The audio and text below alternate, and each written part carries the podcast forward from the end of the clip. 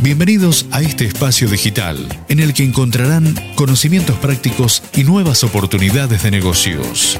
Bienvenidos al podcast de Más Negocios, el único programa para empresarios, directivos y emprendedores apasionados por los negocios. Señoras y señores, con ustedes su anfitrión, mentor de ejecutivos y conferencista internacional, Miguel Furque.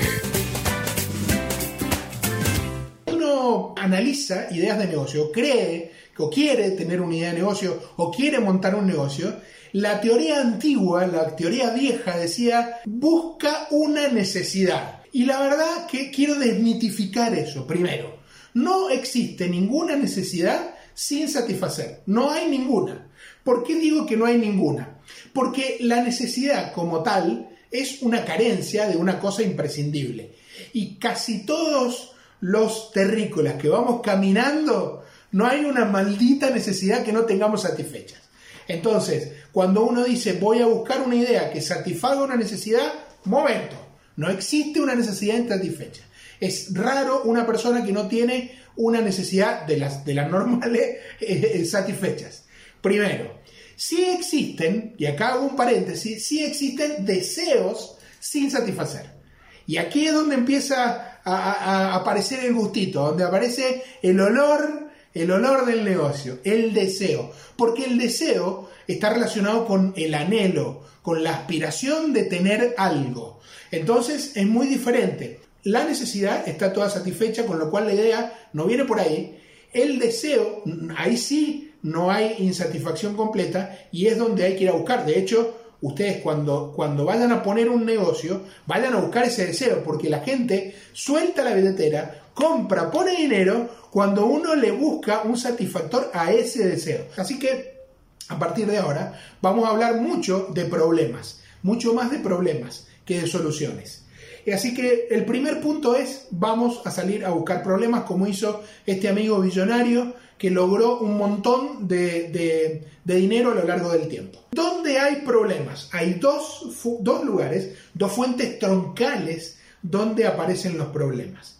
Me voy a referir a la primera. Cuando uno busca problemas para transformar ideas, o para crear ideas o para encontrar ideas, lo primero que tiene que buscar y pensar son cuáles comportamientos del ser humano no han cambiado a lo largo de mucho tiempo.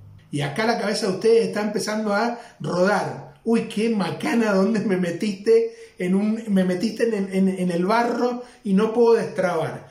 ¿Qué comportamientos humanos no han cambiado durante mucho tiempo? Porque esos comportamientos en los que no ha cambiado durante mucho tiempo es donde aparecen los problemas que nosotros podemos aplicarle una idea.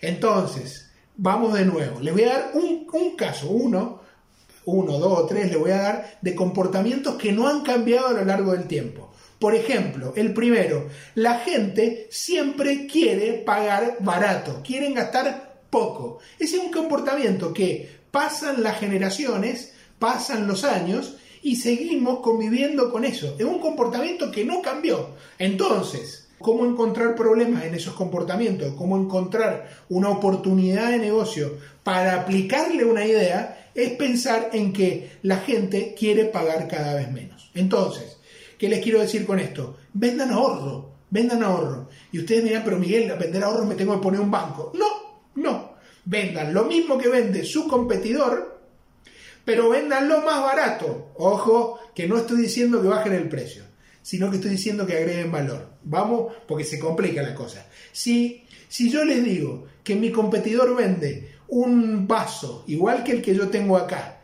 y lo vende a 100 eh, pesos y yo pongo el vaso a 98, no lo hagan nunca, van a entrar en una guerra de precios que la terminan ganando solo el que tiene más espalda financiera. Yo digo, vendan a 100 igual que él, pero que el vaso de ustedes tenga un valor agregado. Por ejemplo, que se lo entregue a domicilio. Por ejemplo, que sea un vaso que vale lo mismo, pero que a su vez viene con algún líquido adentro. Digo, alguna barbaridad, algún valor agregado que haga que el valga en precio lo mismo, pero que tenga un valor mayor.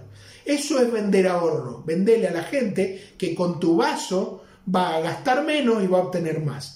Y ahí aplicás contra esto del comportamiento que no cambia en el tiempo. Otra, otra opción, digo, de comportamiento que no cambia en el tiempo, son, por ejemplo, los seres humanos somos naturalmente gregarios, necesitamos vivir en comunidad. Esa es la razón por la cual ustedes tienen un usuario en Facebook, un usuario en, Twitter, en Instagram y en donde fuere. Porque somos gregarios y necesitamos vivir en comunidad. La, la familia puede haberse roto de alguna manera como un núcleo de desarrollo humano pero las redes sociales vienen a cubrir esa necesidad que nosotros tenemos de ser gregarios. Hace muchos años que somos gregarios, no vamos a cambiar, es un comportamiento que no cambia. Entonces, un lugar donde nosotros podemos ir a buscar ideas es donde los comportamientos del público no cambian a lo largo del tiempo, si no cambian, hay oportunidades. Porque en algún momento alguien necesita salir, salir de ese lugar. Alguien irrumpe y dice, ¿por qué? Yo no quiero seguir pagando barato, quiero valor. Cuando alguien dice eso, está rompiendo con el paradigma y entonces hay una oportunidad.